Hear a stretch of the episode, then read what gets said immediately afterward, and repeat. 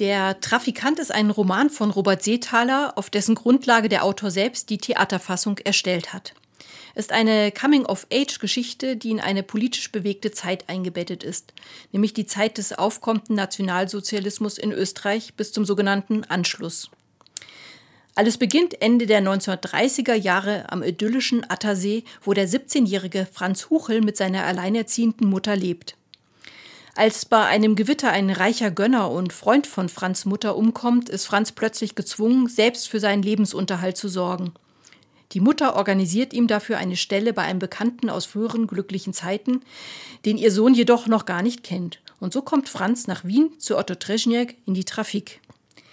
Erst einmal überwältigt von den über ihn hereinstürmenden Eindrücken in der turbulenten Großstadt, lernt Franz doch schnell dazu. Nicht nur über Zigarren und Zeitungen, sondern auch viel über Menschen, ihre Gewohnheiten und Ansichten. Auch die Liebe begegnet ihm mit der faszinierenden Aneschka, die er im Prater kennenlernt. Dazu ermutigt und berät ihn kein geringerer als der berühmte Psychoanalytiker Sigmund Freud, der als Zigarrenraucher guter Kunde in der Trafik ist und dem sich Franz auf der Suche nach Antworten anvertraut.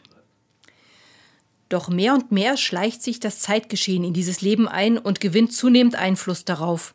Erst die Dollfuß-Schuschnigg-Diktatur, der sogenannte Austrofaschismus, bis zum Anschluss Österreichs an Nazi-Deutschland 1938. Es gibt Bedrohungen, Anschläge, Verhaftungen. Franz beobachtet diese Entwicklung ohne genaueres Wissen um den politischen Hintergrund. Er reagiert irritiert und empört und kann die Tragweite dieser Ereignisse und seiner spontanen Reaktion darauf zunächst nicht einordnen.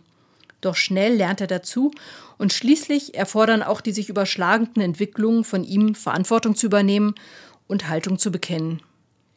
Regisseurin Christina Gegenbauer ist als Österreicherin prädestiniert, diesen Stoff zu inszenieren, der mit der Trafik als typisch österreichischer Institution auch etwas charmanten Lokalkolorit mitbringt.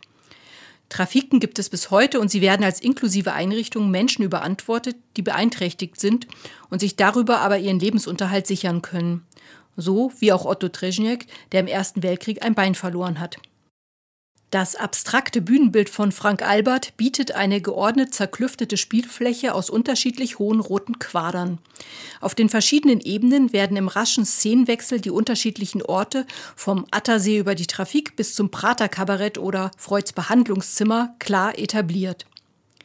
Hilfreich dafür sind auch Nikolai Effendis Soundcollagen aus Natur wie Straßengeräuschen und Musik, die einen atmosphärischen Klangteppich schaffen und verorten, wo sich die Figuren gerade befinden.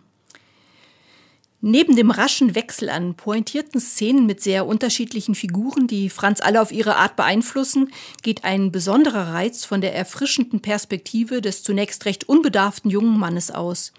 Durch sie werden die zunächst nur angedeuteten, dann immer dramatischer werdenden Zeitentwicklungen, von denen wir ja wissen, wohin sie geführt haben, in ungewöhnlicher Form vorgeführt.